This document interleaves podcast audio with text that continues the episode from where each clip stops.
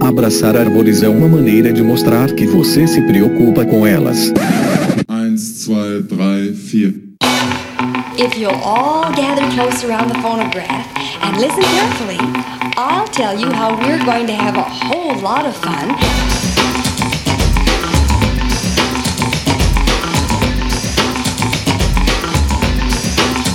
Howdy! Aqui é Fernando Lima e este é o Desabraçando Árvores, um bate-papo sem firulas sobre ecologia, conservação, a vida, o universo e tudo mais. E eu estou aqui diretamente de Atibaia, São Paulo, e comigo está de volta ninguém mais, ninguém menos que Rogério Cunha de Paula, o agente Monder da conservação. Salve, salve, meu povo! Salve, salve, pessoal! Quanto tempo, quanto tempo, Fê, que a gente não grava, cara! Que saudades! Esse ano Pois é, atípico, né? Um ano no- cheio de conflitos, atípico, cheio de coisas, mas estamos aqui hoje para reviver os velhos tempos, velhos momentos do Desabraçando, né? Velhos encontros. Sensacional, é nós. E não somos só nós dois, meus caros e minhas caras, porque nós temos aqui ninguém mais, ninguém menos que Adriano Gambarini. Salve, salve, Fernando! E aí, Roger? Beleza, cara? Porra, muito bom estar aqui de novo nos abraçando, cara. Pô, sensacional, galera. Muito Se vocês bom. não fazem ideia de quem seja, pelo amor de Deus, né, galera? Galera que ouve a gente aqui, episódio 48 do Desabraçando Árvores. Ó, o cara É. lembra ainda, meu. Oh, ainda bem que eu anotei aqui. eu não lembro nem o que, que eu almocei, velho.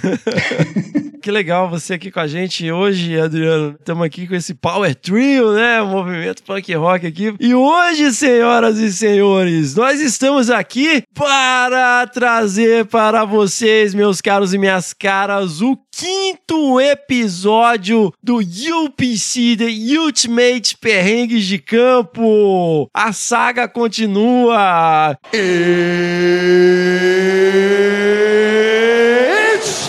time! Estamos aqui trazendo os e-mails da galera, contando as suas aventuras e as suas desventuras, os seus perrengues de campo, aquela situação trash que na hora né, é um cagaço, mas depois vira uma boa história para contar. E nós estamos aqui para contar para vocês e também para zoar a galera que fica fazendo cagada no mato, né, não, Roger? Ah, putz. a gente tava até conversando aqui antes de entrar no ar, né? Como que as pessoas ainda têm coragem de mandar as coisas pro, pro episódio de perrengue? Tem um fundo pedagógico, cara. Tem um É fundo verdade. pedagógico, verdade. vamos, vamos, focar no, vamos focar no fundo pedagógico do programa. Não, mas se você for pensar se é pedagógico ou pedagógico, né, meu? Porque é cagada no campo, né, cara? Então. Pois é, eu acho que tá mais pra esse, esse bem bolado aí, viu, Gavarini? Muito bom, É. galera. Sensacional. Não pulem os jabás. Fiquem ligados, fiquem ligadas que está, obviamente, está sensacional. Seguimos. Bora.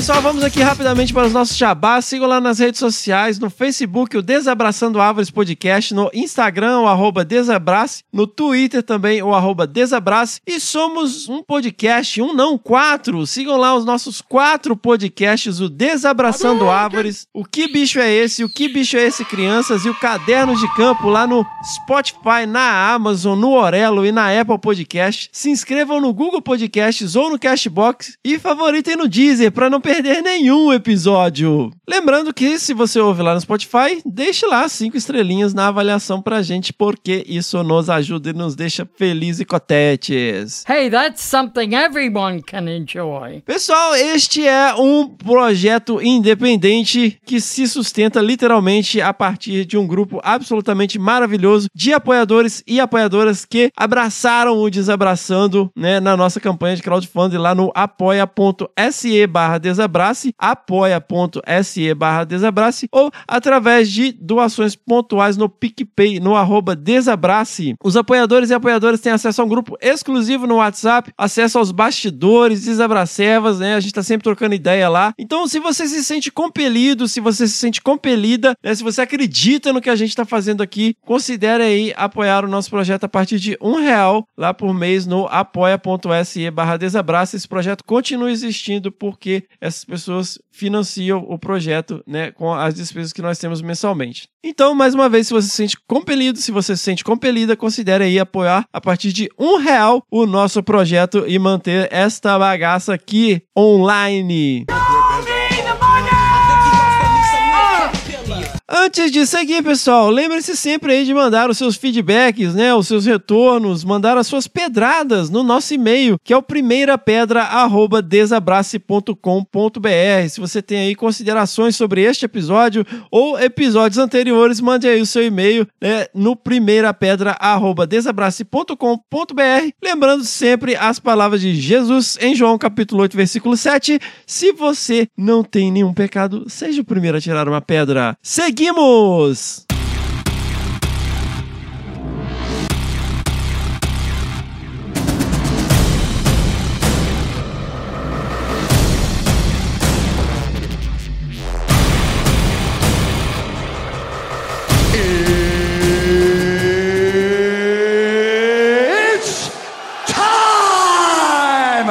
Então vamos lá, primeiro perrengue. Vamos lá, Gambarini. Quem mandou foi Fernanda Felisbino. Olá, queridos do Desabrace. Aqui é Fernanda Felisbino, direto de Paranaguá, cidade mãe do Paraná. Pois já não sabia isso. Paranaguá, para mim, era aquele finalzinho da, da estradinha de ferro que desce lá da Graciosa, mas tudo bem, vamos falar. Paranaguá, cidade mãe do Paraná. Depois de um hiato pessoal por conta do mestrado, voltei a acompanhar o movimento e resolvi mandar um perrengue que aconteceu comigo e com a minha equipe em campo, em uma área de reserva indígena de uma ilha aqui no município. Eita, Vamos lá. O trabalho era preencher tábuas de avaliação de ICMS ecológico, questionário que avalia o desempenho dos municípios no último ano, quantas ações realizadas em unidade de conservação, etc. Com isso, esses municípios que possuem unidade de conservação recebem o retorno de um tributo, blá blá blá, que ajuda na arrecadação anual e dependendo da quantidade, o tamanho da mesma é muita grana. Da quantidade é verdade, de unidade cara. de conservação, é verdade, isso é, é. legal. Uhum. Isso é bem legal, as pessoas não sabem isso, né? Isso que... é legal, exatamente. É, muitas vezes o pessoal é contra a unidade de conservação e tal, tem uns movimentos, né? Mas você vê que o município, os municípios muitas vezes são super beneficiados, né, cara? Exato. Estado que tem bastante unidade de conservação é muito bom, né? A princípio, se o, se o dinheiro é bem direcionado e se chega, né? Bom, pois bem, voltando aqui, fomos em diversas áreas para visualizar a situação atual das UCs, para quem não sabe, a unidade de conservação abreviada, e sua infraestrutura para visitação caso fosse aberta ao público. Avisei minha chefia que precisaríamos de um barco para o dia seguinte, pois iríamos em três ilhas. Uma delas continha parque estadual e estação ecológica, outra toda a sua área era um parque estadual e a outra considerada uma UC na categoria de área de reserva indígena, que continha, não contém mais, será? Duas tribos guaranis, espero que contenha ainda. E eu achei que era área aberta ao público. Bom, fica a dica, Fernanda. Unidade de conservação, terra indígena não é aberta ao público. Nada é aberto ao público, tá? Cara, você não pode entrar em lugar nenhum sem pedir autorização, cara. A gente. A não ser um parque, mesmo, parque nacional, aí pode, né? Não, cara, como é que você vai entrar? Também não? Você tem uma portaria ali que. Tendo uma é. portaria de visitação, sim, não? E, a, e área de uso público, né? Então... É, exatamente. Então, fica a dica, né? Porque é tribo indígena que você pode entrar, muito menos sendo tribo indígena, né? Porque vamos, vamos conversar, Fernanda. Você está na sua casa, alguém entra na sua casa para ver o seu quintal. Você gostaria disso? Acho que não, né? Bom, é a mesma coisa. Tem que pensar que ali é a terra deles. Então tem que respeitar o princípio, né? Não pode ir entrando assim. Deixamos a ilha com a reserva indígena por último e ao descer no Trapiche, fomos formados por flutuantes e bambus. Minha colega perguntou se eu havia avisado que iríamos ali naquele dia. Eu olhei para a cara dela com uma cara de desentendida e disse que não. Olha, e a colega já estava ligada. Pra é. que avisar, né, velho?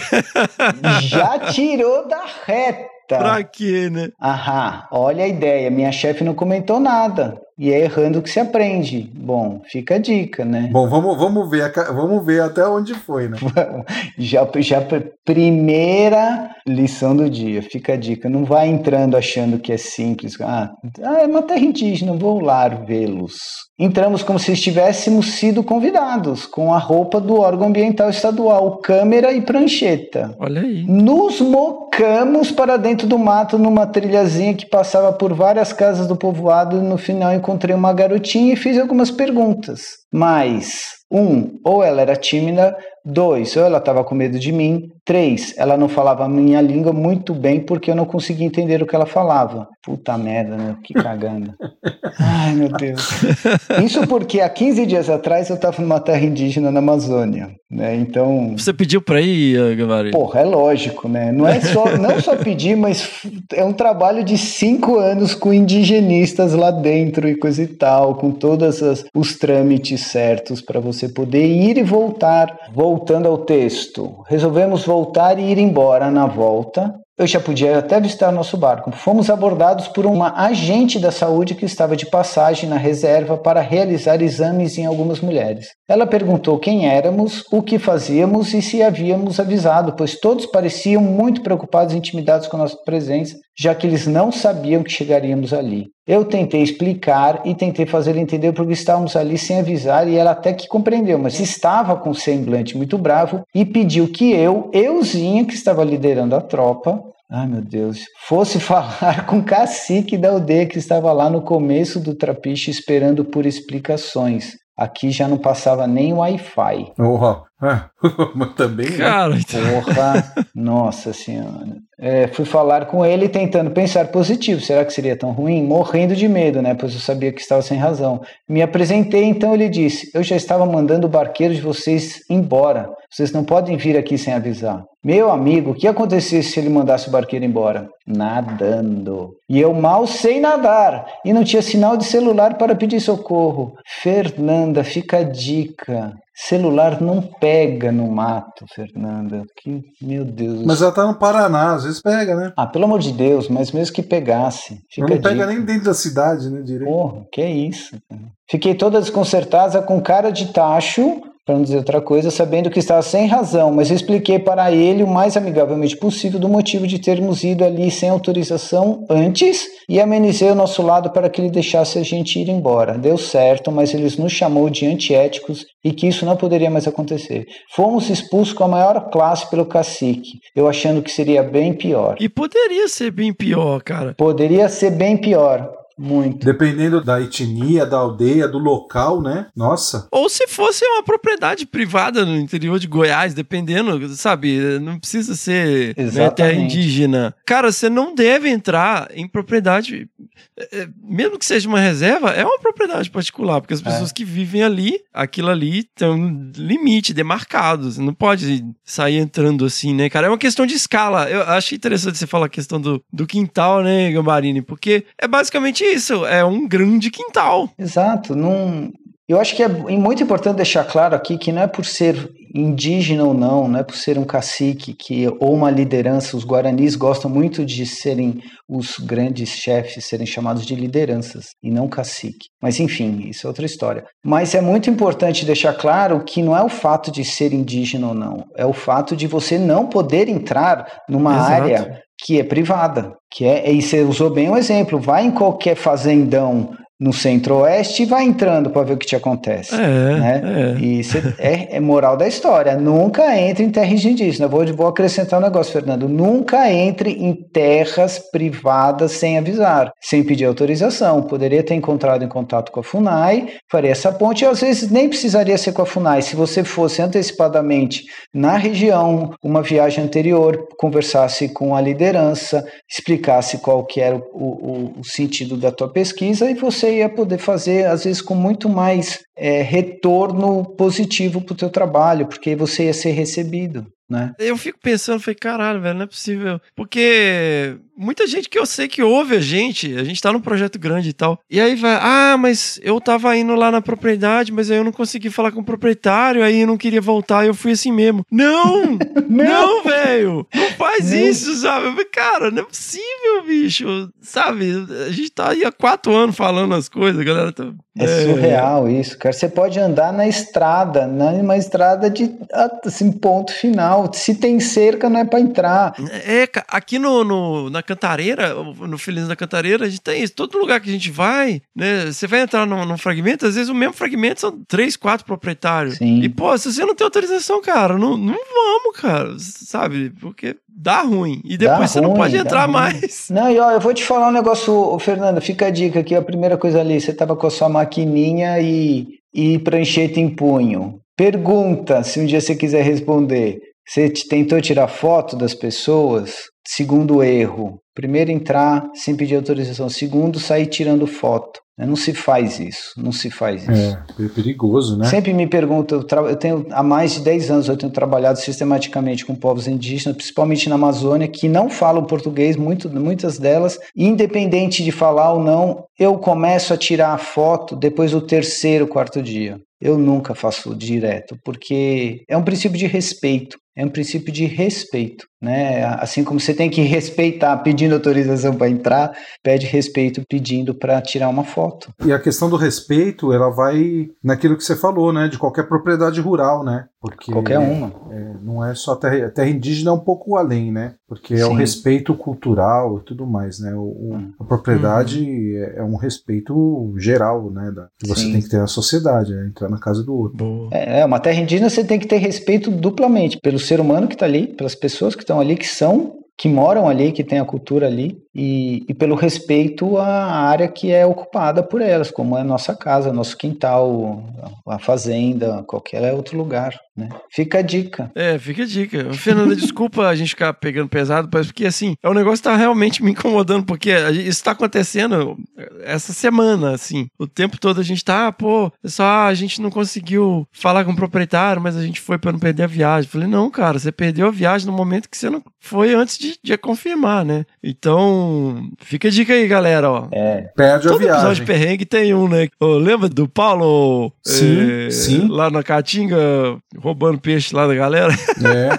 Não, e eu não lembro quem que era a menina que foi lá para aquela pesquisadora, foi no na Colômbia, no Peru, não lembro Na agora. Foi Colômbia, é, é. É, Fernanda, é, é assim, não é a dica assim, zoeira, assim, na- no, tom- em tom de brincadeira, mas é para você levar como um aprendizado, porque espero que você tenha outros trabalhos aí que você possa fazer nas unidades de conservação, mas vá antecipadamente com, com todas as coisas legais possíveis, né? Bom, mas ó, a gente tá falando isso, né? do- que ela. Eu acho que ela reconheceu o, o perrengue, né? Ela colocou como um perrengue e reconheceu o, o problema que ela viveu, porque ela colocou a moral da história dela ali, né? Olha. É, com certeza. é. Exatamente, né? Então vou até, vou até ler aqui, moral da história. Nunca entre em terras indígenas sem avisar, com toda razão, Fernanda, como não só em terra indígena, como qualquer área privada. Eu poderia ter entrado em contato com a FUNAI, que faria essa ponte entre o órgão e o responsável pela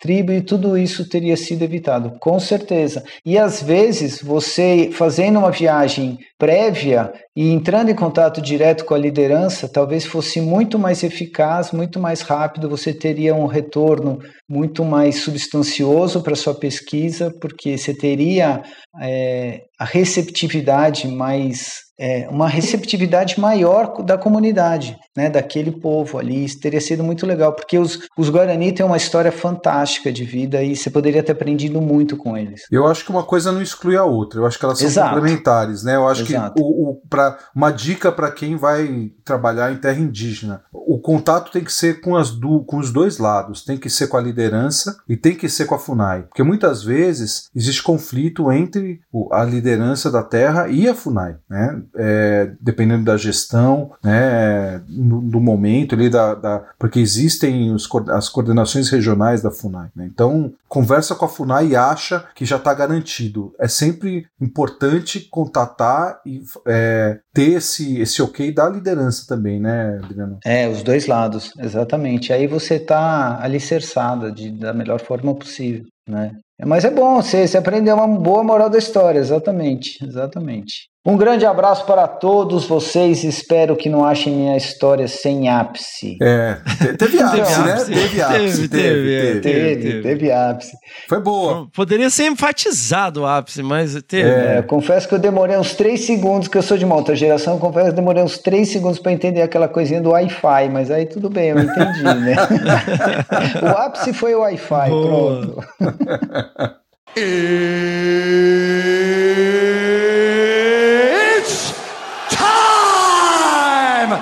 segundo perrengue é da Carla Kopanakis. Será que Olha aí, assim? grande beijo, Carlinha. Oi, Fefe e Mi, boa noite. Você que tinha que ler essa então, né? Não, Rogério. Oi, Fefe, Mi e Rogério. O Mi é pro Rogério? Eita, noite. Perdão o atraso, risos, dias corridos. Como já dizia Maomé, antes tarde do que mais tarde. Bom, Maomé falava-se da montanha, não era? Será? Uai. É, é, hoje já fica a dica, Carla. Vamos lá. Segue o perrengue. Bom, como muito bem solicitado para dar continuidade ao quadro do podcast Perrengues do Campo, vou contar o meu perrengue que aconteceu na semana passada. Olha, é novo até. Mas semana passada, de quando ela mandou esse e-mail, né? Vai Que- saber quando é que, Que foi. faz um, faz um ano e meio, né? Desde o último. Antes da pandemia, será? Eu fui fazer um campo no entorno de uma área restaurada da Mata Atlântica e o campo consiste em fazer entrevistas com os moradores do entorno dessa área restaurada para entender a interação entre humanos e a fauna local. Levei comigo alguns alunos. Peraí, deixa eu descansar um pouco aqui. Nossa, velho, é, dá um bocado de vírgula, É, né? é Mas- aquele, cara, é, é vírgula, vírgula, vírgula, vírgula e que o ponto passou longe. Porra. Peraí, sei lá. Eu até me perdi aqui. Levei comigo alguns alunos da graduação para eles poderem acompanhar como são feitas entrevistas e auxiliar durante o trabalho. Enfim, no segundo dia do campo, a gente já tinha feito algumas entrevistas e faltava apenas um ponto para finalizar o trajeto. Você lembra do Gore, do, do Spectrum Man? Era Caramba, velho. Foi uma longa frase, vamos lá. Chegando no último ponto, e vimos que era um sítio enorme, bem chique, e o portão de entrada estava totalmente aberto. Na entrada tinha um lago todo lindo, do lado de um caminho de pedras que dava na casa. A casa ficava bem distante da entrada. Como o portão estava escancarado, a gente, eu e mais uma aluna que foi comigo, parou bem na frente da entrada e chamou por alguém. Tinha umas cinco pessoas que estavam do lado de fora da casa, e uma delas era um rapaz que ouviu e veio falar com a gente. Quando ele chegou, expliquei o projeto e fiz todo o procedimento de praxe que fazemos para aplicar o questionário e fazer a entrevista. Disse que éramos estudantes da universidade e perguntei se ele podia participar como voluntário da nossa pesquisa. Cara, Ele- nós estamos na mesma frase. Assim, É, desde não tem, olha, esse parágrafo. eu- você tá vendo que eu tô fazendo os pontos, né? Menina, Carla, fica a dica. Ponto é bom e não faz mal. É bom, pra- é bom e não estraga a respiração. é, Vamos lá. ainda mais dos velhos, né? Caramba, nós estamos velhos, hein? Ele topou, né? Então o cara lá que foi voluntário, né? Ele topou e entreguei o formulário para ele assinar. Ele super gostou do projeto e assinou o termo. Comecei a fazer as perguntas e uma das primeiras era perguntando se ele morava naquele local, se ele tinha alugado ou enfim, qual era a situação. Aí chegou um ponto finalmente. É, parágrafo, um ponto por Ufa. parágrafo. Vamos É. Respira, toma uma água, pega a bomba de oxigênio. Depois dessa pergunta, esse homem ficou super nervoso. Ele respondeu assim: Eu alugo aqui. Na verdade, é minha mãe que aluga. Ela que paga tudo. Olha aí. Achei um pouco estranho e fiquei preocupada que ele estivesse se sentindo desconfortável. Falei: Olha, não precisa responder nada que você não queira. Pode ficar tranquilo. Nós não vamos divulgar esses dados e qualquer pessoa que conheça esse local há algum tempo pode contribuir, tem importância para a pesquisa. Tentei explicar tudo para deixar ele mais tranquilo e confortável. Aí começou a chegar bastante gente. Todo aquele pessoal que estava perto da casa desceu e começou a chegar perto. Comecei a achar a situação um pouco estranha. Quando olhei lá na casa, era bem distante mesmo, vi um homem descendo muito rápido, parecia até meio bravo. E no que ele foi chegando perto da gente, todo aquele pessoal começou a dispersar bem rápido para dentro da casa. Me pareceu que, Que estava. viagem, cara. Que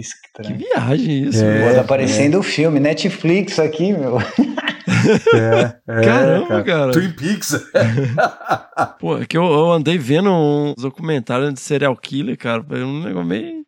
Enfim. Me pareceu que estavam com medo, meio que assustados que esse homem tinha descido até o portão. O homem que falava, falava com a gente estava parado, como se estivesse em estado de choque.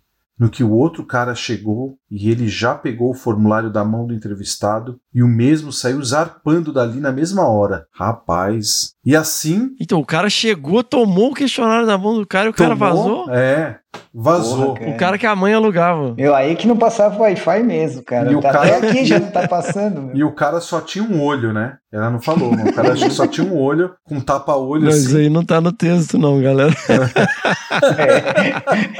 É. é a licença poética do Mimi aí. Porra, cara, a gente é, cara, a gente tem que fazer um cara, adapta, A gente tem que imaginar a cena, né, velho? adaptação de roteiro aqui, Eu cara. acho que o cara veio mancando, arrastando É. a perna. E assim eu não estava entendendo o que estava acontecendo, né? Só tinha pensado: bom, é um cara que tem muita grana e a mãe pagou um lugar para ele passar a quarentena com os amigos. Enfim. Comecei a conversar com um homem que desceu correndo da casa expliquei pro cara e falei: Olha, somos alunos da universidade, estamos fazendo o projeto tal e gostaríamos de saber algumas informações sobre a região, da floresta, etc. Perguntei se estava tudo bem e disse que caso nós estivéssemos incomodando, iríamos embora sem problema algum. É, Estamos entrevistando todo mundo que mora nessa região. Aí ele foi super simpático, falou calmo e disse: Nossa, muito legal a pesquisa de vocês. Eu adoraria ajudar e acho muito importante e legal o que vocês estão fazendo, mas agora estou bem ocupado e não consigo dar atenção a vocês. Depois, se vocês quiserem ligar aqui e a gente marcar para vocês virem conversar comigo em outro momento. Precisa ser comigo mesmo. Esse lugar é, na verdade, um centro de reabilitação e tratamos pessoas com problemas psiquiátricos. Caralho, Inclusive, o cara que estava conversando com vocês está no meio de um surto. Não sei se tem uma palavra Caramba! melhor que seja mais elegante. E havia grandes chances dele pegar a chave do carro de vocês e fugir com o carro. Porra! Caramba, cara. Que doideira. Obviamente ficamos em choque, né? Aí eles ficaram em surto. Ficamos em choque, né? Eu e a aluna que estava junto comigo pedimos desculpas e explicamos que não sabíamos. Realmente não tinha nenhuma placa ou algo do tipo. Ele disse que não sabia porque aquele portão estava escancarado que não era para estar. E aí ia pedir para alguém trancar. Bom, esse foi o meu caos de campo fresquinho saindo do forno para vocês. Isso tudo aconteceu semana passada. Fica a dica para vocês. Lembrem sempre de verificar antes se o local que vão realizar entrevistas ou qual- qualquer atividade específica, se não é uma clínica psiquiátrica. Essa é uma coisa bem interessante. Qual é a probabilidade Não, de você estar surreal. no meio do mato e entrar numa propriedade e ser uma clínica psiquiátrica? Cara, é surreal. Não, a probabilidade é super alta se você estiver num filme da Netflix, sei lá, velho. Acho que o desespero do cara é porque quando ele fechou o portão e foi fazer a contagem, já devia desaparecido uns 18 ali, né, cara? Com esse. Nossa. Caramba, Estão cara. imagina. procurando até hoje lá. Imagina, cara, essa loucura de Que hoje. surreal. Pô, ainda bem que não deu nada, né, velho? Acho que é isso, gente. Ha, ha, ha. O do Marcelo eu vou mandar depois, juro. Acho que é isso aí, é coisa É, interna. piadinha, mim. piadinha interna. É, é o perrengue do Magioli, que nunca veio. Valeu, fortes abraços, Carla Copanax. Gente, olha, a gente vai falando o negócio de, de entrando na propriedade, né? Volta, volta a mesma discussão que a gente teve no primeiro perrengue, né? Exatamente. É, é um grande perigo. Já pensou se fosse um serial killer desses da série do Netflix que tá passando agora? O cara Uhum. leva embora e você acorda no, no porão da casa, né? Imagina. Não, assim, tirando a, a parte mais esdrúxula, assim, pode ser uma pessoa que tá no meio de, um- de, um, de, uma, de uma crise que pode ser agressiva também, né? Exato. E, e como É. falou, de pegar o carro e, e fugir, né? Não, É e também pode complicado. ser, pô, a pessoa tá ali, duas meninas, entra na maior confiança, assim, na maior boa intenção, pode, poderia ter entrado no, no sítio ali para dialogar, né? Porque elas, elas ainda tiveram assim o bom senso de ficar no portão. Porque bate palma, a pessoa vê o- a casa lá no fundo, alguém poderia, não, sobe aí. Eles, elas entrariam na boa fé. Né? Então tem que. E volta,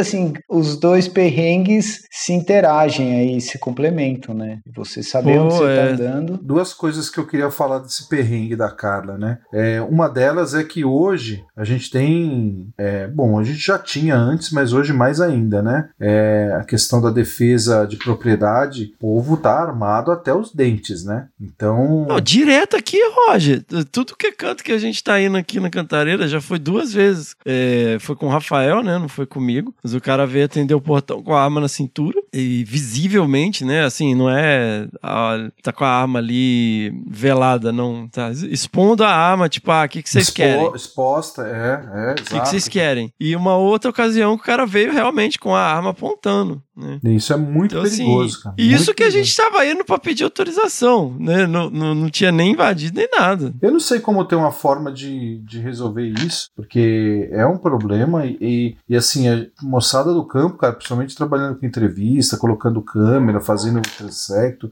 precisa ter muito cuidado com isso, cara, porque o pessoal hoje é, tem essa coisa do, do direito à proteção da propriedade, né? Ah, vão vir invadir, vão tomar, assim, a, a propriedade. Eu, eu, eu, eu tô com muito receio disso ultimamente, cara, porque a coisa tá exacerbada, essa, essa violência de defesa de propriedade. E a outra coisa é com relação às entrevistas, né? A Carla, ela, ela colocou bem aqui, né, de assinar o formulário, né, de, de autorização, né? É, não sei se todo mundo sabe que para fazer entrevista atualmente, né, já, já não sei quanto, há quantos anos, a gente precisa ter aprovação no Conselho de Ética, né? Que vai avaliar o questionário. Se esse questionário ele, ele trata de assuntos sensíveis e tudo mais. Então é bom submeter, porque depois para publicar isso, sem um, um, essa, a indicação da licença aí do Conselho de Ética, tudo, é, da autorização, pode ter problema, né? E se é vinculado à universidade, então, eu, assim, isso é muito, muito forte, né? Muito, muito explícito, né? Essa necessidade. As coisas mudaram, né?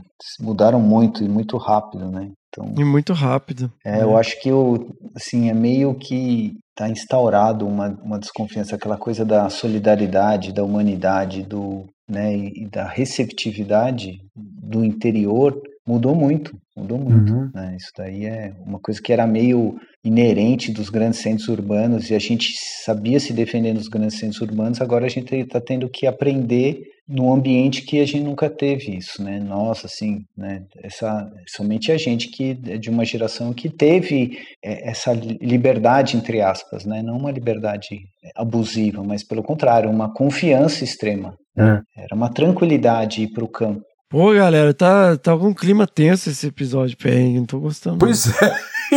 Porra, Cadê? Pô, clima de velório, eu gosto mais. Vamos, vamos, vamos precisar de um. Cadê um, um perrengue escatológico? Precisamos de um perrengue escatológico. Eu gosto aí. mais quando tem perrengue de diarreia, E o velho. Rogério deu, deu um tom assim, cara. O cara ficou parecendo o Cid Moreira falando. Narrador, é, o narrador do. Pô, nossa, pô, eu não tô nem vendo como pôr sonoplastia aqui nesse, nesse episódio de perrengue. Eu tô precisando de uma grana. Vamos ver se a Netflix me contrata pra ser o, o próximo narrador aí de um próximo, uma próxima série de serial killer. Vamos ver se dá certo. Tá maluco. Mas, Carlinha, brigadão, viu, pelo seu e-mail, querida. Fica aí a dica, galera. ó, tomem cuidado com os locais onde vocês vão, que pode não ser simplesmente uma propriedade.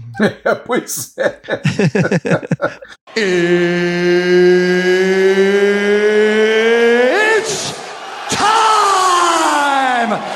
Bom, terceiro perrengue aqui, pessoal da Mayra Dalla Vecchia. Espero que tenha falado certo, porque eu estou seguindo os acentos que estão aqui. Olá, povo do Desabraçando. Me chamo Mayra Dalla Vecchia e sou apoiadora deste projeto tão importante. Hoje resolvi. Olha com- aí! É, aí, já, já começou puxando o saco, né? Então não dá nem Não, começou bem. Muito obrigado, mano. É, com a gente achando que, que a zoação vai ser menor, mas isso não quer dizer nada. Nossa, nós não estamos nem zoando hoje, nós estamos assim. É, tá. Porra, mas é que os dois perrengues primeiro foram uma coisa meio, meio filosófica, assim, né? Então, hoje resolvi contar um perrengue porque passei porque ele precisa ser servido de exemplo de como não fazer. Olha aí, já fica, já fica o, o disclaimer. É, é, em caixas altas aqui. Foi em 2014. Nossa, quase 10 anos já, hein? Durante o inventário de entomofauna para a UEIA rima da construção de uma usina hidrelétrica no Rio Uruguai chamada de Foz do Chapecó, em Santa Catarina. O estudo era focado em insetos de interesse médico, por isso montamos uma equipe de quatro biólogos e planejamos as, as atividades de campo. Dentre os métodos de coleta estava o uso de barraca de Shannon, que é constituída por uma tenda feita com lençol branco, onde internamente é usada uma fonte de luz para atrair os insetos crepusculares e noturnos. Esses bichos acabam pousando no tecido da barraca e são então coletados. Olha aí, que didático. É, É, não. muito bom, muito bom mesmo. Já eu lembrei daquela música Mariposa, quando chega. Não é? Fica dando volta em volta da lâmpada para se esquentar. Mal sabe ela que tá ferrada na chama. Acontece que no meio do mato não tinha como levar uma fonte de luz elétrica. Então a opção era dois liquinhos, botijões de gás pequenos, de até 5 quilos. Hum, botijão de gás. E como iríamos ficar uma semana coletando nas duas margens do Rio Uruguai, resolvemos levar três desses botijões. Porra, os caras queriam acabar mesmo com as mariposas. coitado. Carro alugado, um Fiat Uno, duas portas, quatro pesquisadores e um bagageiro cheio de materiais de campo e nossas mochilas pessoais, inclusive os três bujões de gás. Caramba, cara, num fitinho um. Cara, Pois é, eu tava tentando, Quatro cabeça? tentando ver como que ia cair, caber nisso. Cara, será que ela não errou? Será que era uma- não era uma Kombi? Não, cara, porque não é. Percorremos aproximadamente 160 km pela BR, mas depois tivemos que pegar a estrada de chão com tantos buracos que os olhos e os bofe pareciam saltar. Depois de alguns quilômetros, comecei a sentir um cheiro de gás e comentei com os meus colegas: Meninos, tem cheiro de gás. Ai, colega, desculpa, foi o feijão. Não, tô brincando, não tem nada disso aqui. Me responderam: devem ser dos botijões. Eu fiquei quieta. Só que logo depois comecei a escutar um barulho de ar comprimido vazando. Aquele barulhinho. Porra. Dessa vez cutuquei o colega que estava do meu lado. Você tá ouvindo? Fala, não, não tô ouvindo, não. Pera aí que eu vou acender meu cigarro. É, ela olhou pro lado, o cara já tava anestesiado e desmaiado, né? Deve ser o pneu. Vamos ver o pneu, disse ele, pedindo para parar o Pô, carro. os caras estão com dois botijões de Cara, gás no três, carro. não dois, Três três. botijões. Um cheiro de gás forte no carro. Porra, cara, eu- não. Fica a dica aí, ó. Ele sim, deve ser o pneu. Vamos ver o pneu. Mas o cheiro de gás estava cada vez mais forte. Antes de parar o carro, todos perceberam que o que estava acontecendo, os botijões estavam vazando. Entramos em pânico. Eu, mais nervoso, resolvi acender o cigarro. Não, não tem isso, desculpa. Entramos em pânico. Eu, mais ainda, porque estava no banco de trás, do lado do problema. A única coisa que vinha na minha cabeça era a cena do Uno explodindo e nós virando notícia na pequena cidade. Para piorar, não tinha onde parar. A estradinha de chão era muito estreita e com fluxo intenso de caminhões da obra. Meu Deus. Avistamos logo mais à frente um monte de areia e brita. O colega que estava na direção disse: temos que chegar até aquele local. Ninguém queria continuar no carro, só que alguém tinha que guiar, e o pior, alguém tinha que tirar os botijões de- do carro. Acho que nunca vivi algo tão desesperador. Depois de alguns instantes de apreensão, meu colega motorista tomou a frente e disse: Deixa comigo. Ó, Olha aí, toca a música. Nossa, e saiu cuspindo no chão. Mentira. Saímos bem devagar de dentro do carro, imaginando o veículo explodindo conosco dentro. Nossa, cara, isso que dá Hollywood, né? Porque você já imagina, porra. E o negócio não explode se não tem gás, se não tem nenhuma faz. Mas enfim. Explodindo conosco, mas o corajoso abriu o porta-malas bem devagar, tirou o botijão e jogou no meio do monte de areia. Ele suava, mesmo estando a 5 graus. Em compensação, Os demais, incluindo eu, tínhamos fugindo uns 5 metros. Olha que sacana, meu. Largaram o cara lá. Brother é brother, né? Porra. Olha aí. Ema, ema, ema. Fica a dica. Cada um com os problemas, né, meu? O combo se fode aí, otário, né? Cara, os caras fugindo, meu. Eles mesmo. O cara foi salvar a equipe e os caras. meu, Já pô, correndo. aí. É, mas não pense que esse perrengue acaba aqui, agora vem a parte engraçada. Bom, Uai? é. Depois de tirar os botijões, percebemos que tinha ocorrido não só vazamento de gás, como também de líquido. Um óleo que fica impregnando, impregnado em tudo. E adivinha de o líquido, onde o líquido vazou? Nas mochilas de roupa. Nossa, Nossa, velho.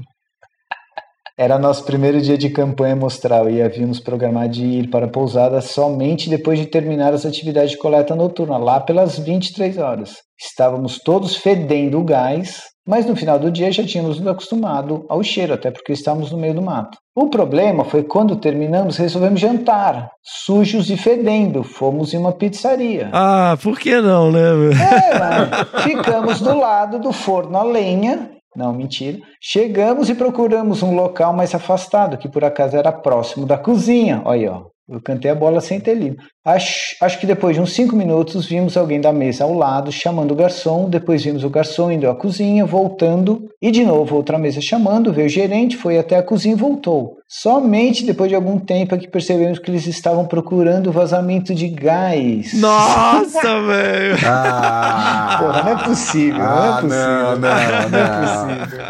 Ah, meu, ó. Que é claro não existia, era nós que estávamos causando agitação. Final da história, tive que jogar fora as roupas. Eu, ah, não, botasse fogo, não precisava nem de combustão. O carro, ó, jogaram fora as roupas e a mochila. O carro que era alugado foi para a lavação várias vezes e o cheiro deve existir até hoje. O que aprendemos com isso? Que não devemos usar botijão de gás e sim cartucho de gás e que não se transporta isso de qualquer jeito. Não, É fala isso pro pessoal que adapta os Fusca lá em Minas ah, pra usar gás em vez de. Cara, é surreal isso. Eu tava lembrando Não, eu lembro de quando eu era criança, o Fusca atrás ele tem um um buraco, coxinho, né? né? É. Aí ali é onde a gente ia, né? Os meninos sentados lá atrás e eu, às vezes eu lembro de estar indo pra roça, dos, sentado ali atrás do lado de um fujão de gás. É, mas é mesmo. Pô, eu não sei, eu acho que agora não mais, assim, porque bujão de gás hoje tá caro, né? Mas antigamente no, no, no interiorzão lá, eu, eu peguei muita carona de, de carro, de caminhonete ali no sertão da Bahia, de- do Nordeste, com, com uma adaptação de gás de cozinha, assim. E porque compensava, era mais barato para eles, né? Fazer essa gambiarra. Mas agora não, acho que não. Não sei se vale mais a pena. Ah, o preço que tá o diesel? Com certeza. cara. É, né? É verdade. É verdade.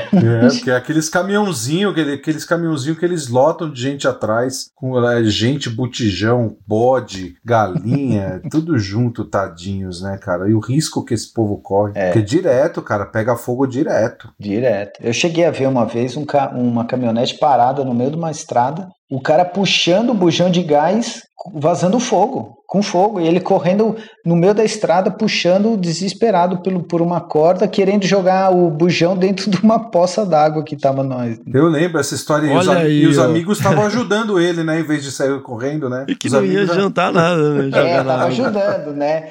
Então, fica a dica, né? Viu o pessoal que trabalha com ela? Fica a dica. Primeiro, vê se tem bujão de gás. Segundo, não sai dirigindo. Terceiro, não entra no Uno com ela. Não, brincadeira, Maia? É, a Mayra vai largar vocês pra trás, cara. Olha, Não, e, é- e ela foi tão detalhista que ela até marcou quantos metros ela estava distante do, É. do Salvador da turma, né? 50 metros. E, e, e aumentando esse tempo, né? Eu acho que faltou uma coisa nesse perrengue aqui. O nome do Salvador, porque esse cara merecia É. uma, uma honra aqui. Uma honra. cara. Merece, merecia um salve aí, pô. Merece parabéns um aí. salve, Tomou cara, uma providência cara, aí, certeza, deixa comigo. com O cara certeza. salvou a equipe, né? Esse foi o ápice, foi o Salvador salvar a equipe. Mesmo a equipe. bom. O deixa comigo já diz tudo. O cara não foi precisa dizer mais nada, né? Aqueles caras. Mas, ó, cara, eu tirava o botijão e jogava na direção da equipe. Falei, ah, seus, seus galinha, ó, joga aí o botijão na direção deles. Brother é brother, viu? Brother é brother. Muito bom, muito bom. Obrigado aí, Mário. Muito bom mesmo, cara. Rede Globo apresenta. Profissão Perigo. Quarto perrengue, Tiago Almeida. Ó, o Tiago mandou um perrengue. ó.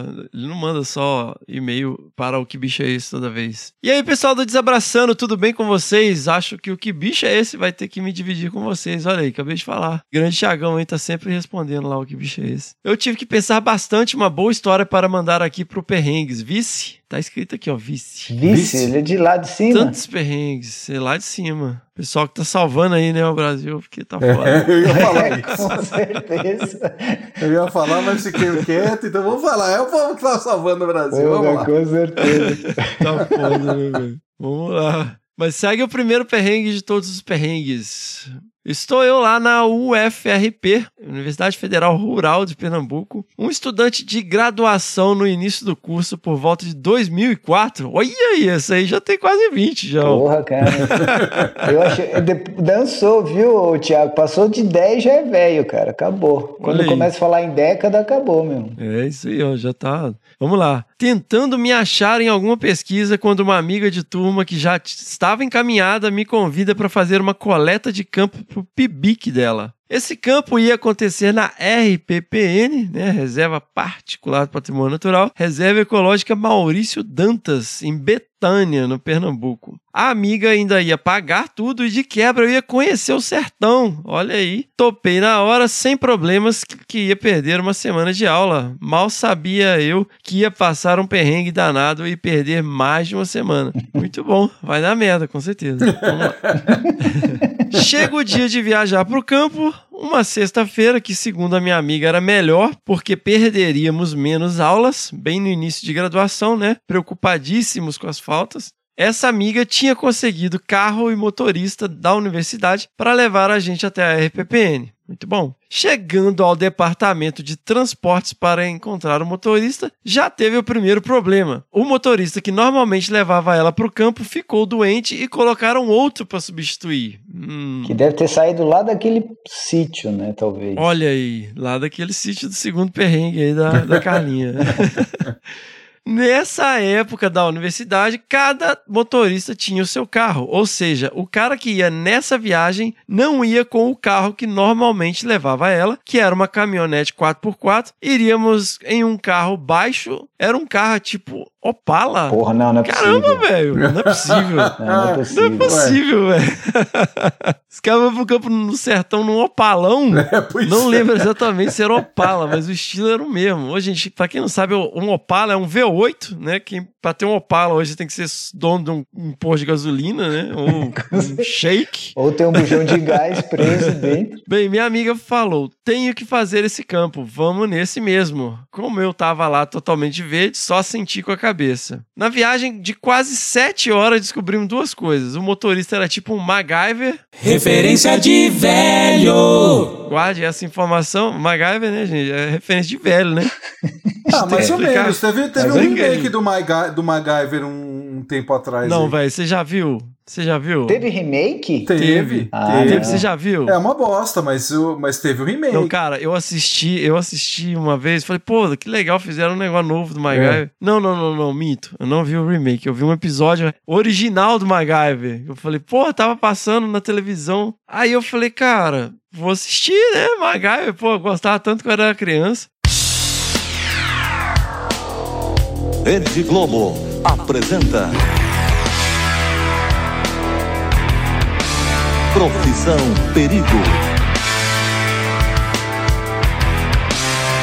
Eu assisti cinco minutos, falei, cara, É eu tosco. vou, eu vou tentar guardar a recordação que eu É, tinha, porque é tosco. Cara, é muito ruim, bicho, é, É, muito ruim. E, e o remake é ruim também. O remake é ele novo, né? É ele antes de ser o MacGyver. Então, gente, ó, referência Bom, de velho, MacGyver era um cara que, com um clipes e um chaveirinho do Papai Noel, ele fazia uma asa delta, sabe? É, então, assim, era isso aí.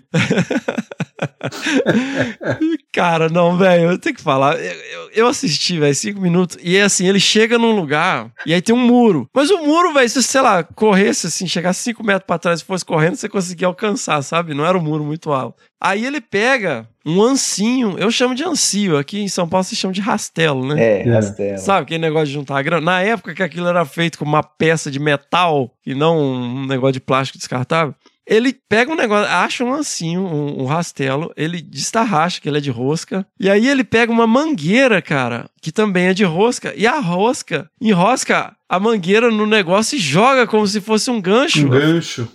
E ele vai estilo Batman, subindo o muro. Eu falei, velho, a probabilidade de você achar, primeiro, uma mangueira que aguente, né, o seu peso, você precisa pendurar nela. E segundo, a probabilidade de você achar uma rosca que combine, velho, é que é mais fácil você, você ser atacado por um tubarão numa piscina, ser atingido por um raio, velho. Porque nunca duas roscas vão combinar. Você vai ter que ter um adaptador. Não, e o cara achar no meio do nada, né? Isso que é muito louco. Não, mas- cara, não. É muito galhofa. É muito galhofa. E ele deu vacilo aí, porque ele podia pegar o chiclete, o chiclete que tava mascando com um pedaço de, da meia dele e fazer uma bomba e explodir o muro, né?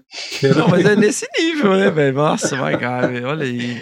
o Chaveirinhas de Papai Noel, um polenguinho e um clipe e o cara faz uma, uma bomba de explosivo Atômica. plástico, velho. É, é. Vamos lá. Então, galera, é- esse é o nível de galhofa aí do motorista lá do Thiago. Vamos lá. Dois, né? A primeira, a primeira coisa que a gente tinha que guardar, o motorista era o MacGyver. Dois, que ele não sabia parar de falar. Olha aí, o cara passou as sete horas de viagem sem parar de falar um minuto. Nossa, quem, quem nunca esteve nessa situação, hein? Fora que ele dava um pitaco em todos os assuntos, inclusive na pesquisa da menina. Daí vocês já tiram como foi a ida, né? Minha amiga com ódio dele e só dando Hadouken pra cada frase. Ó, o, o Adriano é velho, ele não sabe o que é um Hadouken. O que, que é Hadouken? Eu sou da época do MacGyver. Ô, louco, velho. Hadouken. Mas você, da- se você é da época do você também é da época do Hadouken, velho. Hadouken! O Ryu do Street Fighter. Olha lá, viu? Você não jogava Street Fighter 2? Não assisti, né? Não, não assistia. Era um fliperama, o que é velho. Você lembra do fliperama? Você comprava fichinha? Sim, sim. Eu fazia Então, você não fichinha jogou Street Fighter? de...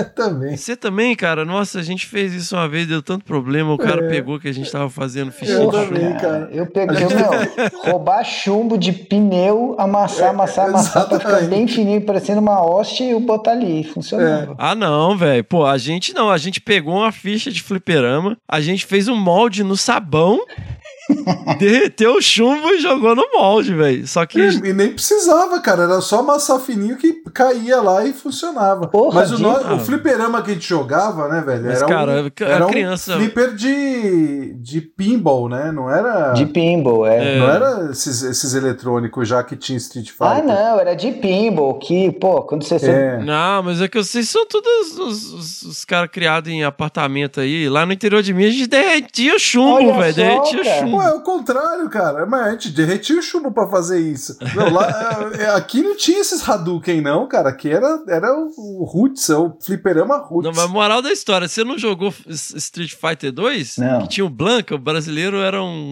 um bicho que dava choque. Não, não. Ah, não então. joguei. Tinha dois caras lá. Tá entendido Então, aqui. Hadouken. Bota aí, senhora.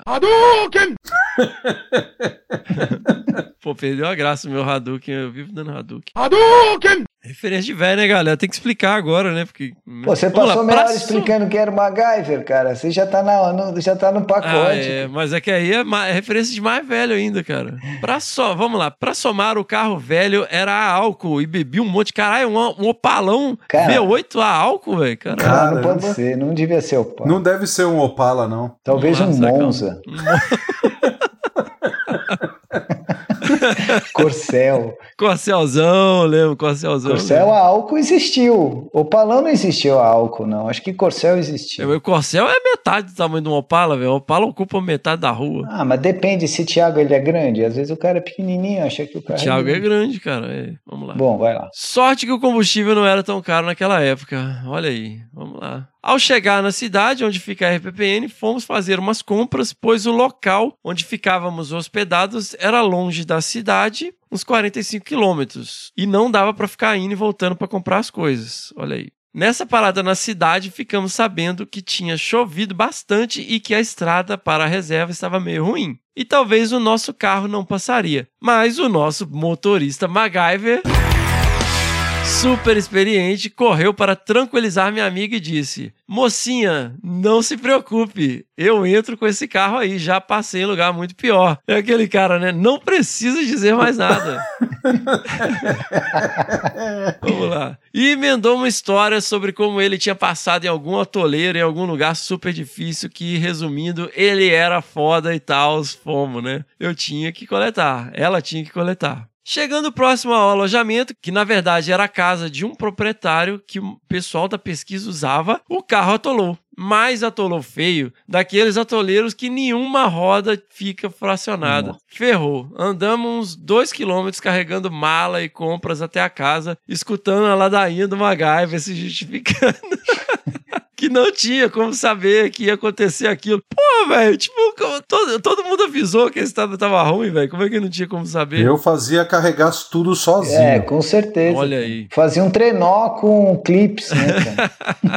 Vamos lá, escutando a a ladainha do MacGyver se justificando, igual eleitor que vota em político porcaria e diz que não tinha como saber. Olha aí, não tinha como saber que ia dar nisso, né? Ó, sabe como é que é? Sabemos, pô, sabemos, Thiago. Sabemos muito bem, né? Fica a Nossa, dica. velho, pois é, né, cara? Como diz o, o- o Tucano lá, né? O, o bicho tem unha de onça, tem dente de onça, tem focinho de onça, tem pinta de onça. Isso- Nossa, como que a gente ia imaginar que era uma onça, né, velho? Ninguém esperava isso. Porra. Chegamos na casa e desabamos para dormir. No outro dia tinha coleta para fazer. Vamos lá. Minha amiga trabalhava com dispersão de sementes. Olha aí, legal. Basicamente, tínhamos que andar nos quadrantes checando as árvores com frutos e coletar eles. Fora coletar flores para fazer exicata. Algum de vocês aí explica o que que é exicata? Ah, o, o Adriano, o Adriano Eu? explica. Porra, cara, eu estudei pedra, meu. Sou geólogo que fez foto, cara. Eu Não sei nem o que. Ué, deve ser, deve ser alguma coisa aí. Esse cata a gente prensa, né,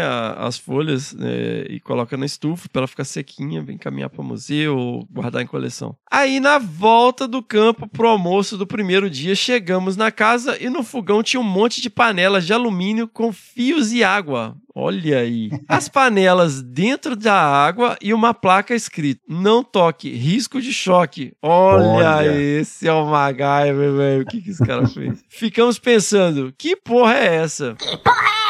Aparece o MacGyver e explica que ele resolveu fazer o almoço e que o gás tinha acabado e ele improvisou.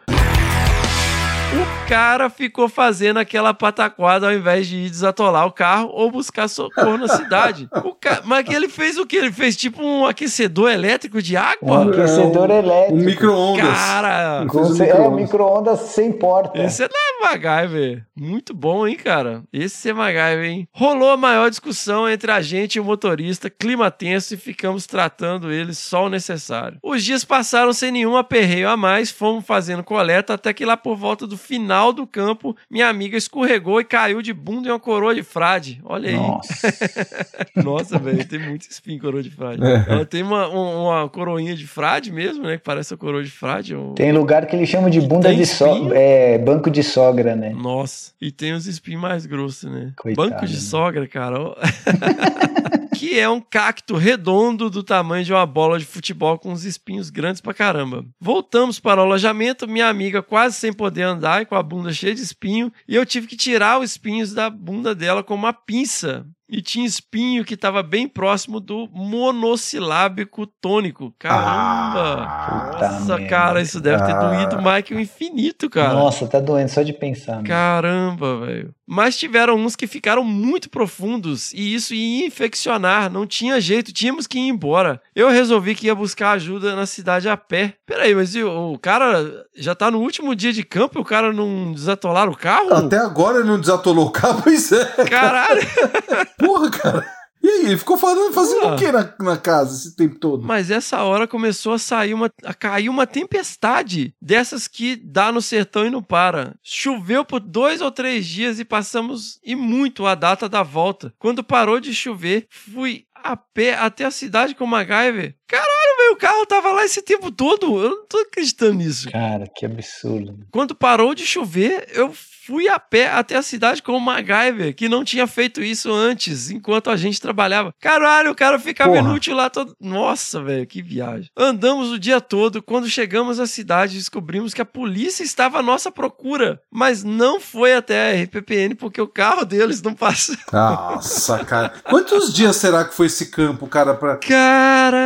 Caramba, velho. A polícia nos ajudou a arrumar um trator para tirar o carro do atoleiro ainda à noite, porque eu insisti. Falei que a menina estava sozinha na fazenda, os policiais não queriam ir, porém, diante do meu apelo, eles foram. Tiramos o carro, voltamos para a cidade e a amiga foi para o hospital retirar os espinhos da bunda. Ficamos conhecidos em Betânia como o pessoal que se perdeu no mato durante um bom tempo. Todo mundo conhecia a gente na cidade. Chegamos em casa cheios de histórias para contar e esse perrengue que espero seja lido no Desabração. Porra, com certeza, com meu certeza. caro. Com o maior prazer.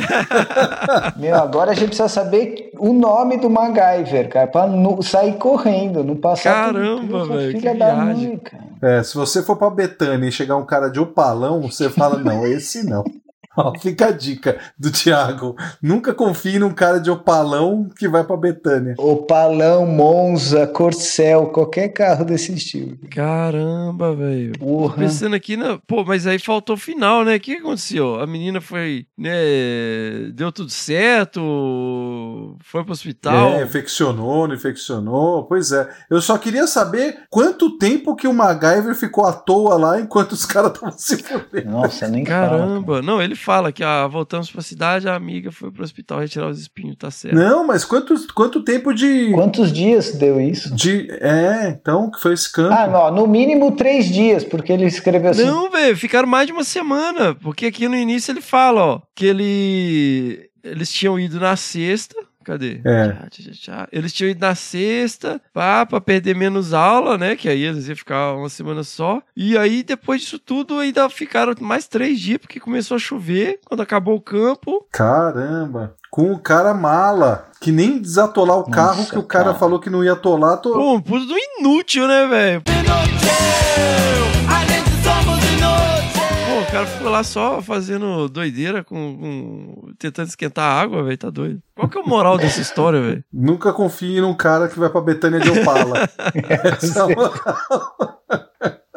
Cheque bem as qualidades do seu motorista. né? Nossa, nem fala, cara. Eu até ia ler uma frase aqui, a frase que ele se apresentou, o MacGyver, né? É, Já passei em lugar muito pior. é, não, não confie em alguém que já se apresente assim. Mocinha, não se preocupe. Nossa, cara. Tipo, é aquela, velha, é aquela sequência de últimas frases, né? Pode subir, que não cai, aquela coisa, né? Bem que é seguro. Segura minha cerveja. Últimas frases, né? Exatamente, cara. Porra. Cara, e falar nisso de perrengue, eu recomendo todos para assistirem um filme chama Fall. Não sei se vocês viram. Ó, Ó. É, é um filme que as meninas vão subir uma torre. Esse é o perrengue de verdade, cara. Elas vão subir Mas, uma mas isso tá disponível aonde? Eu tenho que assinar algum serviço de streaming Não. obscuro, não? Obscuro não. Você- tá passando no cinema. Não, porque agora assim, você, pô, aquele filme que eu queria ver. Aí você entra num, não tem, entra no outro, não tem, entra no outro, não tem. Cara, tem 18. Tem 38 streamings diferentes hoje. Em algum deles deve estar. Então, já, já fall, queda? Fall. É, queda, isso. chama o MacGyver pra juntar tudo num só. As meninas sobem numa torre que diz que é um dos, dos pontos mais altos dos Estados Unidos, uma torre de rádio abandonada. E elas sobem lá e aí a escada cai, elas ficam presas lá em cima. E aí a cagada tá aí. aí. Cara, eu tenho certeza que logo a gente recebe um perrengue desse, porque é muito real de acontecer as coisas dessa, cara. Os caras, vamos subir aquela torre ali, tudo enferrujado. Ah, e tudo eu fazia zoado. isso direto lá em Carangola, na torre Aconteceu de celular. também, é, a gente, é, quando eu tava construindo a torre, eles construíram a torre, mas aí não tinha nenhuma... Não colocaram nada, ela ficou meses lá sem colocarem a- a- as antenas mesmo, os equipamentos eletrônicos e tal, e a torre ficou... A gente ia pra lá e subia, fazia rapel, Aí a cagada, ó. A cagada. 80 metros, velho. É um put- na frente de um puta abismo, assim, região de Zona da Mata, né, cara? Velho, a gente subia e aquele negócio balança no vento, assim, velho. Nossa. Pois é. Não, Ô, ô, Roger, você lembra quando a gente estava no, fazendo o São Francisco, na Foz do São Francisco, que tinha um farol abandonado? Ah, eu, fui, eu subi lá, cara, uma vez, para tirar uma foto ca... aérea antigamente. Tá vendo? Aí numa dessa cai a escada. Foto aérea antigamente era subir no farol, né? Não tinha drone, né? era, era, cara. Porra, cara, hoje em dia você tem esse bichinho que voa, esse besouro. Mas eu, eu lembro que eu direitinho, cara, eu tava na Foz do São Francisco, vi esse, esse farol abandonado no meio das dunas lá. Quem conhece a Foz do São Francisco sabe que é cheio de duna. Falei, lá vou eu. Tava eu e o barqueiro. O barqueiro falou, eu vou ficar aqui. E eu fui sozinho, cara. Andei quase, sei lá, uns 40 minutos para chegar nesse farol. Comecei a subir a escadinha toda enferrujada. O farol não funcionava mais. Aí no meio da, da, da da escadinha começou a balançar, balançar, meu, cheguei no final. Quando eu cheguei no final, era tava preso com um parafuso enferrujado e o outro era um arame, cara. Me deu uma taquicardia, cara, eu não conseguia segurar a máquina para tirar foto. Eu fiquei parado lá uns 15 minutos, cara, de nervoso. Falei, meu, se eu caio aqui, cara, ninguém sabia que eu tava ali. Ninguém é, sabia. Então. Tava o, é. o barqueiro que falar, meu, vou embora, o cara sumiu aqui, vou embora, né? Aquela coisa. Não, assiste o filme, é igualzinho. É. Você vai falar, ó, livrei dessa. Essa, cara, é. Cara, tinha. Quando eu era moleque, cara, tinha um pátio da prefeitura perto da, da minha rua e a gente e aí tinha uma caixa d'água que devia ter uns 10 metros para mais. E a gente subia essa caixa d'água lá no alto para fazer coisa que moleque faz, merda, né? E aí o cara. E tinha o Zé do Cachimbo, que ele era o, o guardinha que ficava na prefeitura. E, ele, e aí, quando a gente subiu, aí teve uma vez que a gente subiu, ele tirou a escada, a gente ficou lá em cima. Agora vocês chamam seus amigos para chamar os seus pais, que eu vou falar pra ele. Cara, deu uma merda. Cacete. Preso lá em cima da caixa d'água. Bom, mas é isso. É isso, cara. Muito bom. Muito bom. Muito bom, meus caros e minhas caras. Lembrando aí, galera, quem tiver o perrengue aí pra, pra mandar pra gente, mandem seus perrengues lá no primeirapedra.desabrace.com.br que a gente monta aqui mais um episódio sensacional de perrengues de campo.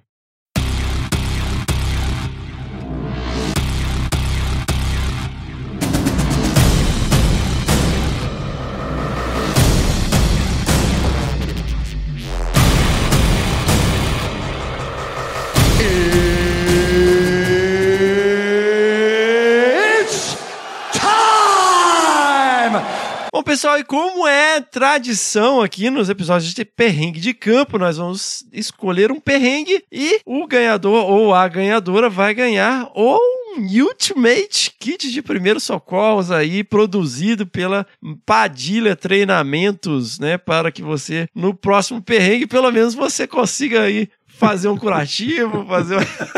Não vai ter arame nesse primeiro socorro, porque isso não é pra MacGyver, é pra é, gente não, normal. Isso aí, né? É, cara, a gente podia chamar o kit do Padilha, do Perrengues, botar uma, uma borracha ali, um, um arame, e chamar o kit MacGyver do UFC desabraçado. Botar um chiclete, chiclete mascado. muito bom, muito bom. E aí, meus caros, qual que é o perrengue que tem mais lições a, a se levar e, e, que tenha cadência, que tenha ápice, né? Que tenha uma boa uma boa história contada aí. É, é, a gente que tem que ver aqui? É, é. é você é convidado de honra, Gavarini. Porra, quero, quero participar mais. Eu gostei desse dessa zoeira aqui. Achei legal. Cornetar os outros é com o cara. Né? É louco. Até que esse não teve muita cornetagem, né? É. é, tá muito sério esse, cara. A galera mandando uns perrengues aqui muito profundos. É, então. Não teve nada escatológico, como eles disseram. Porra. É, né? galera, mandem e-mails com perrengues com diarreia, né, cara? Perrengue com diarreia são os melhores.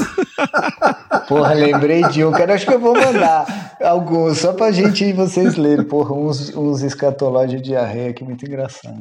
E aí, meu? Ah, vamos pensar aqui junto. Bom, já que enquanto você tá pensando, eu vou falar meu voto aqui. Eu acho que o, o perrengue da Carla, ele foi ele foi tenso. Ele foi bem tenso. É, e, e, o risco de dar, de dar uma cagada foi grande. E ele teve plot twist, né, cara? Que teve uma construção ali, e teve o plot twist. Ele teve o plot twist, exatamente, exatamente. Embora assim, ah, faltou pontuação, mas ele tem uma narrativa boa. É, exato. Irmão, a narrativa, quem, quem deu fui eu, né? Porque não teria entendido. Ai, tá ajudando. Teria, porra, cara, eu taria, teria que ter um balão de oxigênio corrigindo aqui do lado para ler essas frases de parágrafo sem, sem ponto. Mas eu acho, assim, que ser, ele seria mais legal se o cara tivesse um tapa-olho, não tivesse um olho, o cara correndo com uma pá, alguma coisa louco, assim. Né? Assim, uma, uma adaptação no roteiro original. Eu vou, apesar do da, eu ter gostado muito da história da Carla, eu acho que a história, os,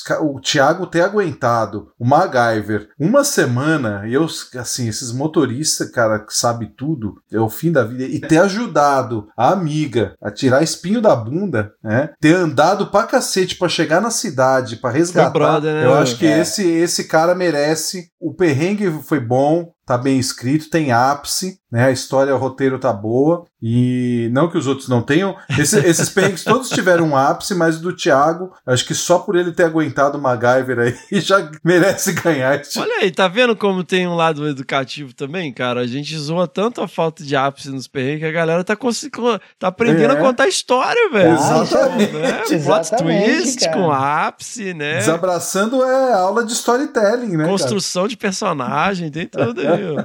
Não, foi muito bom, cara. Eu também. Referência de cultura pop. cara? É. Não, e tem mais. A gente, que é da, Eu, pelo menos, o Roger, todo mundo, acho que aqui de nós três aqui, já passou perrengue com motorista, cara. Então, eu, eu fui lendo, cara, fui lembrando de pelo menos uns quatro motoristas desde a época da faculdade que, que aconteceu isso, cara.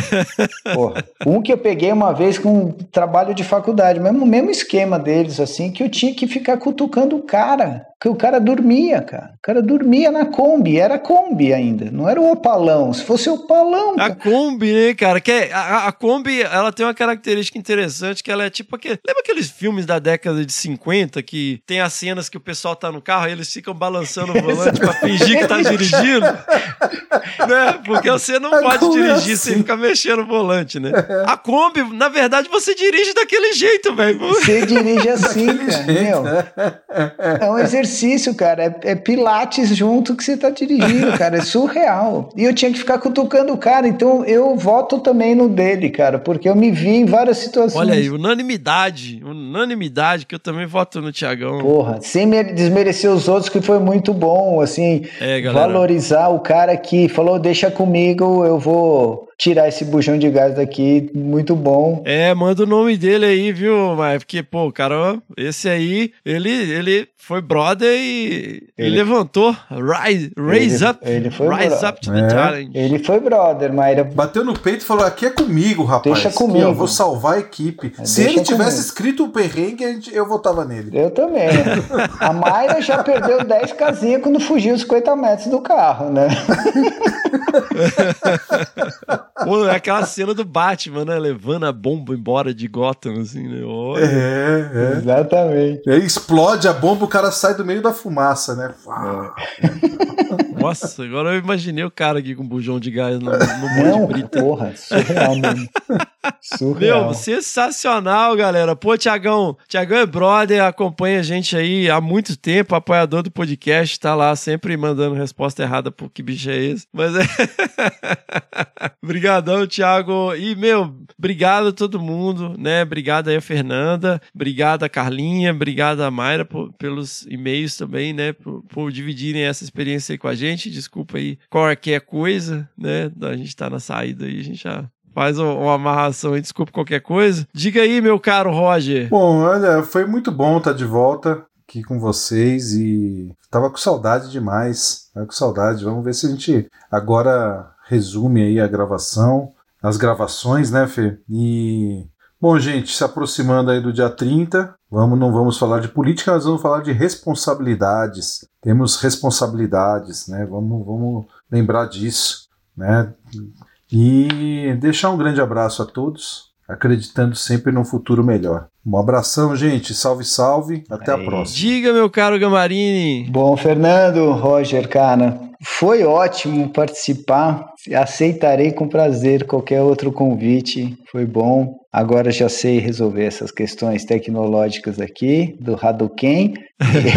Se vou arrumar um chumbo para botar aqui no microfone para funcionar. Mas foi muito legal, muito legal porque, porra, ouvir histórias é, é, uma, é, é meio que um um retornar de campo, assim, porque a gente que é que está no campo vive de história. Eu acho que a gente tem mais aqui valorizar, porque é isso que faz o, a nossa vida, né, cara? No fundo, que a gente vai, aprende, é legal demais, é, o, o, o conhecimento que a gente traz é legal demais, mas para nós, enquanto pessoas, essas histórias que constroem a nossa vida. Então, acho isso muito legal. E tem mais aqui compartilhar mesmo, porque quem não, quem não tem história de vida não, não vive. É, basicamente é isso. Filosofando um pouquinho, né? Mas, pô, obrigado mesmo pelo convite. Obrigado a vocês quatro que se abriram, escreveram as histórias aí. Continuem acumulando essas histórias, continuem encarando o campo da melhor forma possível, porque é isso que vale. Muito bom, muito bom. Sensacional! Seguimos!